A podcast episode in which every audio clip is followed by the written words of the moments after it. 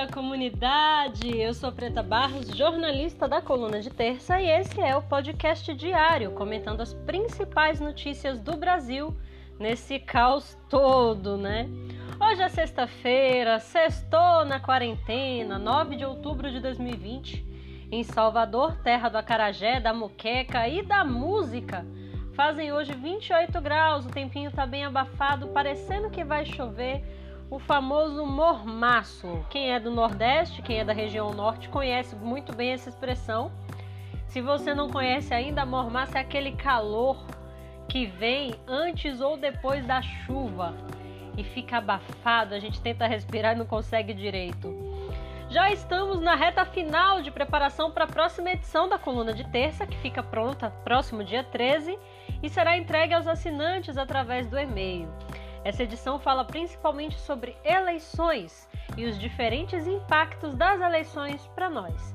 Teremos na entrevista a candidata à Prefeitura de Porto Alegre pelo Partido Comunista do Brasil, Manuela Dávila, e entrevistada pelo nosso editor-chefe, Anderson França.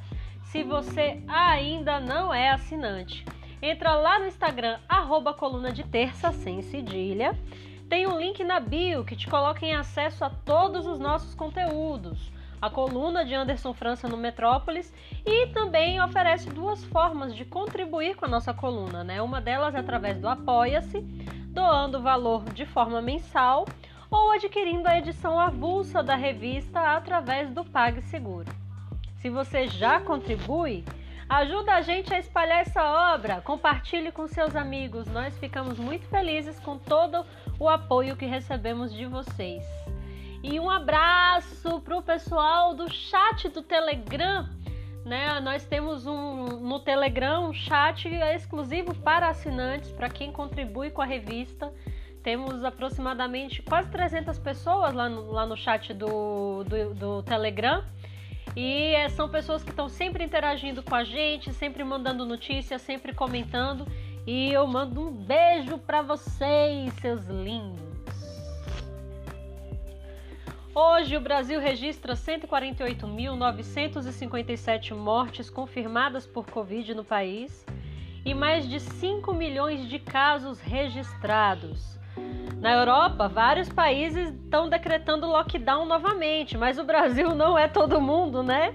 E aqui é o mês das eleições municipais, o que vemos é a reabertura do comércio e das atividades, cada vez mais o incentivo às pessoas irem para a rua redução do auxílio emergencial e uma média de 700 mortos por dia no nosso país. O mais curioso é que quando morriam 700 pessoas por dia na Itália ou em outros países da Europa, geral por aqui ficou compadecido, ó, oh, coitadinhos e etc. Mas quando os mortos são do nosso povo, muitos desses mortos sendo inclusive idosos e principalmente pessoas sem condições financeiras de ter um bom tratamento de saúde, aí o brasileiro fecha os olhos, né? Eis a reforma da Previdência que o Biruliro e o Guedes tanto queriam. Afinal, se os idosos morrem, não precisa pagar aposentadoria, não é não? E ainda não entenderam por que Bolsonaro faz campanha a favor do Covid-19. E hoje começam as propagandas eleitorais no rádio e na TV aqui no Brasil por conta das eleições municipais que acontecem no próximo dia 15 de novembro. Não sei vocês, mas eu sou do tempo que o único entretenimento era a TV. E o rádio também. E eu particularmente odiava propaganda eleitoral, porque na, naquela época era uma hora e meia de gente pedindo voto.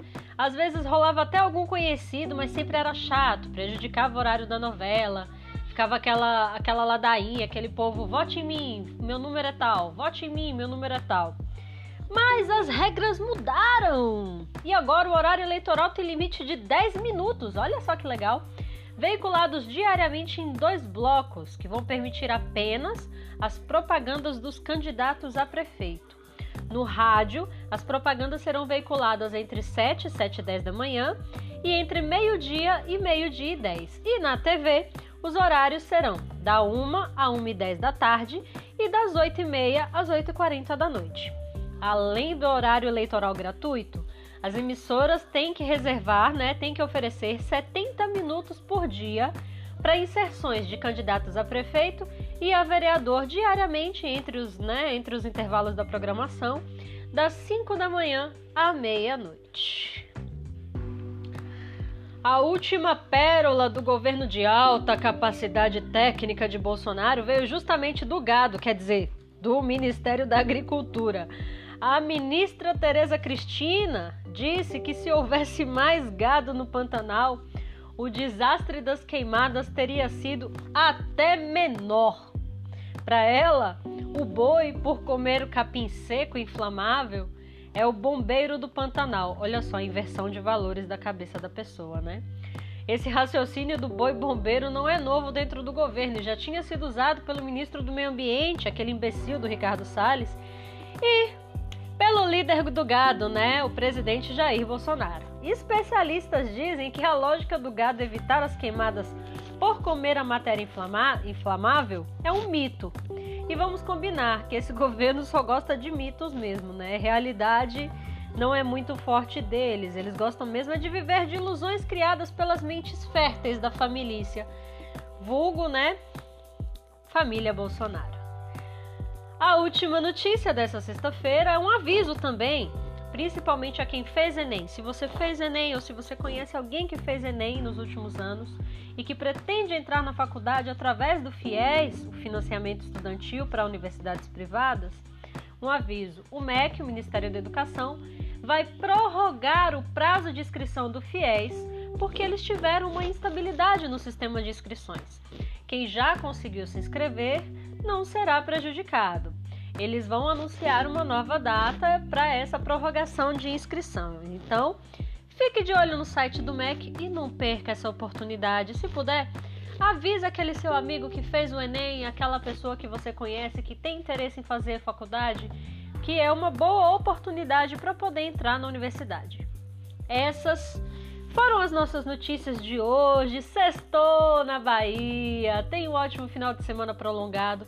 Fique em casa, se cuide e cerque-se de boas pessoas, boas experiências e bons sentimentos para encarar esse sétimo mês de quarentena, né? Bom feriadão de quarentena, meu povo, e até a próxima terça-feira!